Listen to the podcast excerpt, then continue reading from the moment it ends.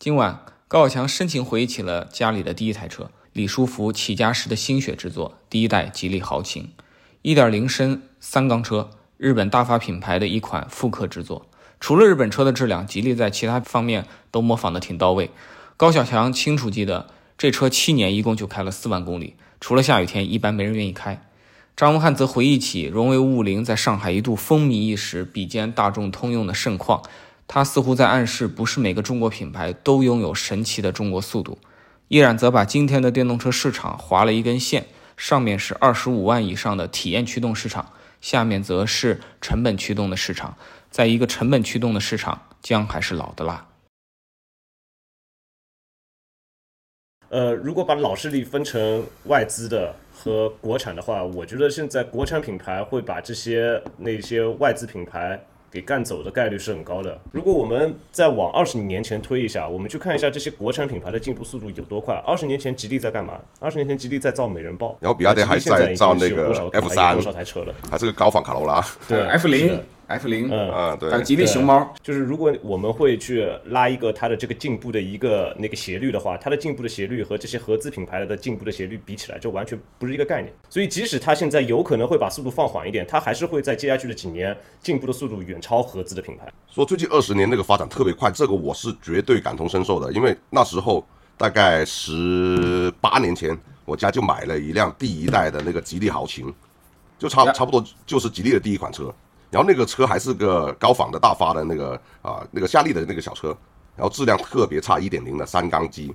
然后直到卖车的时候，那台车开了七年才开了四万公里，因为我们家没有人愿意开它，除了下雨。然后有有一回是啊，有有个亲戚结婚，然后就一家人啊开着开着那个车，然后还还载了两个亲戚，因为那时候有车都挺挺牛的嘛。然后就然后半路就抛锚了，然后还在那个主干道。上面抛锚，但是那个车比较轻啊，几个大男人亲戚，然后下车就把它抬到那个行人道上，然后打个的去吃饭，就特别搞笑。那你要看，只是十八年前，然后到现在其实也就对于合资品牌来说，可能就是一辆车大概换了三次代的时间。然后吉利现在做成什么样？卡罗拉它三代能有多大变化？可能百分之三十的变化、四十的变化都没有。但对于这像吉利啊，然后像比亚迪这些车企来说，那个速度真的是几何级别的。长安、吉利啊、长城啊，他们啊，就是我们会发现，他们有可能不是在一线城市里面的，他们用的也不是那个一线城市里面的人才啊，但是他们却一直在用当地的比较优优秀的资源，在做一些进步比较快的事情。嗯嗯，我之前跟那个五菱的人聊过，然后他们那个团队就特别有意思，就他们那个呃车子的工程师和设计师很年轻啊，都三十岁不到，而且都是呃接近主创级别的，然后特别能聊。你就感觉就特别鲜活，而且很关键的是，他们里面有很多就是柳州人，而且他们他们对设计的那种看法是非常直接的，就有点像新势力的那种感觉。然后啊，说一点不不能出街的东西，他们就说说他们是看不起那个，他们觉得设计不行啊。那时候不是给设计过那个，然后然后就卖的跟坨屎一样。然后但是他们自己操刀的车反倒是卖的挺好。但他们又告诉我一个很搞笑的东西，的人从出来了，有一些是跳槽到他们五菱去的。然后去了五菱以后就是个人才，时候就发挥不出来，这个特别有意思。呃，当年那个长城刚建立的时候，就包括吉利刚建立的时候，从他们第一代产品到第二代产品到第三代产品，你看它这个产品的进步，你也能看得出来。我们平心而论，上汽和北汽产品的进步远没有吉利、长城、长安来得快啊。上汽在第一款荣威五五零的时候，其实在上海是卖成了爆款。就是荣威这个品牌当年出来的时候，也是站得比较好的。但是你会发现，上汽也没有好好的去经营这个品牌，把这个品牌在上海经营成了一个的一个快车品牌。当上汽出荣威五五零的时候，你看看比亚迪、奇瑞他们在出些什么车子？就是它产品的产品力，无论从设计层面、创新度、从那个产品创新度，对的，或者说和当年的那些合资品牌比起来，荣威五五零都是有的打的。但是当时的吉利、当时的奇瑞、当时的长城是没得打的啊！我现在已经能够非常明确的看到，呃，这波中国的老势力会有在电动车上非常强势的反弹。而且我今天还跟一个吉利的朋友讲一个观点，就是，呃，中国的新势力呢是很强大，但他们的强大更多的是适合二十五万及以上市场。这个市场是体验驱动市场、品牌驱动的市场，用户对于很新的品牌体验、服务体验、产品体验，一些细腻的情感和创新的功能体验，它是很敏感的。在这种时候，P7、理想 ONE 和未来的这个 ET7、ET5 就会有很好的发挥。但是我觉得中国的老势力更擅长的市场，实际上是从这个五万到二十五万这个区间，因为这个区间的用户更多的是买一个代步车，或者说一个中产家庭的一个普通的家庭用车这样一个心态。他考虑的很多时候不一定是说体验要做到九十多分，体验可能有个八十五分就可以了。但是你需要靠谱，你需要让我买着方便，用着方便，维修方便，总体的成本非常合理啊。然后呢，还有就是说你别动不动开个发布会，然后过十二个月再给我车。这事儿我不接受。你开了发布会，第二个月就得告诉我价格，第三个月就得把车放到我家门口啊！这是现在用户的心态。这件事情谁能满足呢？传统车企更有优势，4S 店全全国都是几百家几百家的开，工厂都是几十万的产能，随时可以这个投入过来。供应链都是这么多年的朋友，对吧？要保供应链也是先保你，不可能先保这个只有几万十几万这个产能的这个新势力。然后你看再看看议价能力也是这样子的，他们对供应链的议价能力就是强。所以呢，现在我已经很明显的看到，会有一些可能十几万或者是二十万左右的一些爆款产品，后面马上就来了。可能我们江门啊，就是相对来说没那么发达。那我们这边其实你说的这种情况已经存在了，就路上你看得到，像那个啊长城的欧拉的那个好猫是吧？然后那个黑猫、白猫就卖的一般般，好猫和黑猫都是路上跑的特别多。然后像那个比亚迪的海豚啊，上来没多久，但是现在卖的特别火。没错。其实这项已经在一些产品上看到了，我只是想说，我们在半年之内会看得更清楚，因为半年之内它会从几个个例变成共性，对吧？这实际上是一个产业规律在背后在作用。这这两年正好是到了一个时间点，就是整个电动车的所有的物料成本，某一个程度上现在到了一个临临界点，就是我可以去做出一台品质比较好的十五万左右的一台电动车出来了，而不是说我出一台十五万的电动车里面发现有八万块钱是那个电池的成本。对，这个是从产品的那个那个 BOM cost 的一个维度，还有一个就是大众对于呃电动车的接受程度已经开始能够接受这个东西了，因为马路上跑的电动车越来越多了，特斯拉为小李做了大量的前期的用户教育。啊，是的，然后配套设施现在也是在大量的铺，所以似乎已经把这个东西揉到了一个十五万左右的公众这群人突然间发现有这个产品在市面上了。啊，所以就到了这个时间点了，嗯。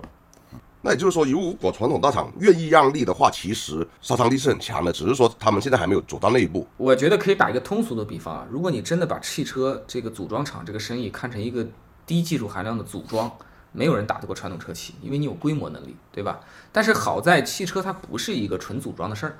对吧？你拿着一堆钢筋水泥土整起来，有的人把房子组装成了恒大，有的人把房子组装成了这个这个绿城，对吧？就是有的是经济型住宅，有的是有品位的高档住宅。那那就是大家在这个里边投入了大量的人类的这个智慧在里边，大量的对吧？对用户体验的洞察在里边，这个让物料零部件增值的事儿，新势力擅长。但是论把同样的零部件买过来谁便宜，老势力擅长。但是我们也看到了，在新势力投放产品之前，老势力买来的零部件转换成电动车是你买吗？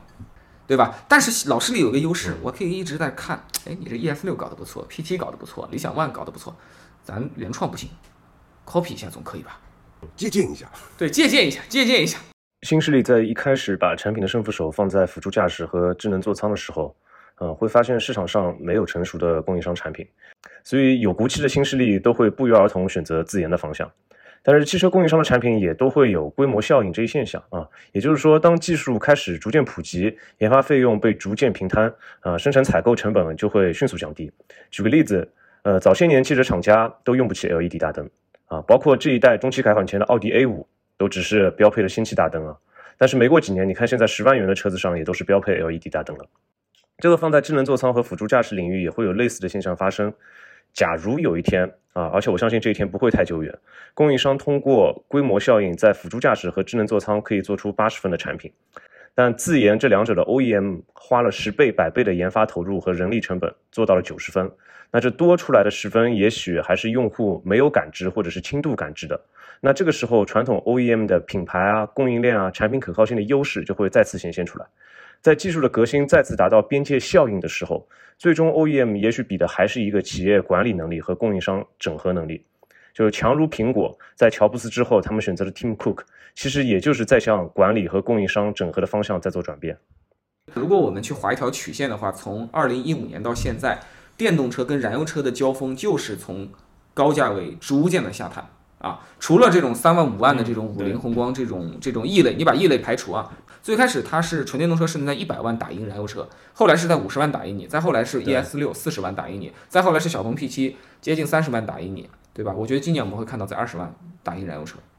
最突出的两个，我认为可能是这个海豹和 S L 零三。其实我在知乎上写了两次长文去回答比亚迪海豹的问题，也都反馈非常热烈。呃，不是说我写有多好啊，但是我写别的问题就没那么热烈，说明是人民群众现在对比亚迪是一个万人迷的状态。比亚迪的海豹，我觉得最厉害的地方是它的外形，因为以往的比亚迪外形的吸引力其实一般般啊。那这次海豹一出来，大家都会哇，原来比亚迪也能做出这么好看、这么运动的车。那像它七百公里的最长续航，然后啊三点八秒的加速啊，这些都很亮眼。而且它的定价呢，其实相对于以往的比亚迪来说是有点贵的啊，二十一万到二十八万的售价。但是啊，我们回看像纯电的中级车，这个价格也是一个非常合理的价格，甚至啊，它是可以直接跟啊同级别的油车去 PK 的。比如说，同样是中级的轿车，你花二十一万的价格，你只能买到一个雅阁或者说迈腾的一个中低配，那基本上啊，功能方面乏善可陈，然后加速也不会说啊特别的好。那你去选一辆海豹的话，那续航啊最低配可以去到五百五，然后加速七秒多也是非常的棒，然后也有很多智能化的配置。那我觉得会抢掉不少燃油车的市场。实际上，如果我们拿过去成熟的车车市来做对照的话，比亚迪的海豹完完全全就像当年的君威和蒙迪欧，我指的是鼎盛时期的别克君威和蒙迪欧，它所对应的市场是 B 级车的主流非豪华品牌的运动年轻型市场。这个市场在 B 级车的需求可以追溯到十几年前就已经看得很清楚了啊。然后对于比亚迪来讲，我觉得它借助这个车呢。它一个海豹上面还顶了一个比亚迪汉，这两个车非常类似于当年上海通用的做法，底下是一个君威，上面是一个君越，对吧？一个 B 级车，一个 C 级车，或者我们像丰田，对吧？一个亚洲龙，一个凯美瑞，啊，就是它只不过是尽努力把这个大轿车的市场做的啊更加垄断啊，这是我对比亚迪的这个这个判断。然后我觉得长安的做法就其实会有点类似于当年的入门级 B 级车。就是它是一个 A B 的摇摆作品，其实论尺寸，它是一个 B 级尺寸，四米八、两米九的轴距，一米八几的车宽，所以我我倒觉得这个车的定位可能是最准的。另一方面，我是特别相信啊，它出来以后，它的价格肯定跟现在优惠后的这些君威、蒙迪欧。迈锐宝这些车都会竞争的，所以它会杀伤很多的合资品牌的这些 B 级车。而在跟这些车打的时候，你会发现从尺寸到空间到配置到加速到颜值，它全被赢。它可能只有品牌认同度上有疑问，其他的东西它全胜。它跟 L S 啊、跟秦 Plus 啊、跟思域和卡罗拉这些车，它还有的竞争。它的入门级很可能跟这些车的高配又是交叉的，所以它可以同时从几个很大的市场去拿量。所以我才觉得它的这个定位可能最后是最讨巧的定位。现在最有趣的一件事儿是，其实用户的观念在变，呃，产品竞争的格局也在变，反倒是一些本土老势力的内部人士，他的观念和心态还没调整过来。呃，像两年前比亚迪的汉在真正上市之前，可能也就打算一个月卖个三四千台，没想到最后，啊，不小心就成了爆款。包括海豚，当初计划的数据和后来实际的销量比，那都是比较保守的。呃，我曾经在另一家大车企内部开会，啊，那他们就问我，哎，跟同级别的这种。啊，同价位的速腾啊，包括这个本田思域比，我们的产品的最大优势会是什么呢？那我一下子愣住了，感觉难以回答，因为在我看来，应该是思域和速腾去问我跟你比，我到底能有啥优势？当你已经全面占优的时候，其实很难讨论出你具体哪个点啊是最能命中消费者的啊。这也是我想讲，今天的中国汽车品牌其实完全可以更加的自信。从二零一二年到二零二二年，我认为这是中国电动车的第一个十年，很幸运完整经历了这个周期，学到很多东西。二零一二年，我和东风日产的同事们一起讨论日产凌风的国产化。同时期，比亚迪、荣威、北汽已经开始推出他们的电动车作品。当时的电动车可以说是大玩家的垄断游戏，在中国、在美国都是这样。二零一四年，美国新势力特斯拉首先入华；二零一八年，中国的本土新势力魏小李等纷纷下海。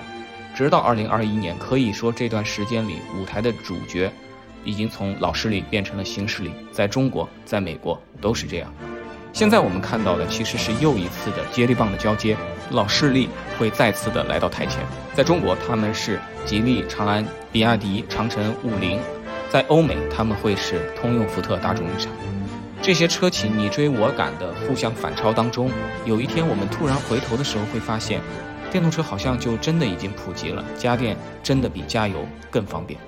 下一期我们谈汽车行业门外正在排队的野蛮人们，看看他们到底是入关的清军，还是长城北边的异鬼。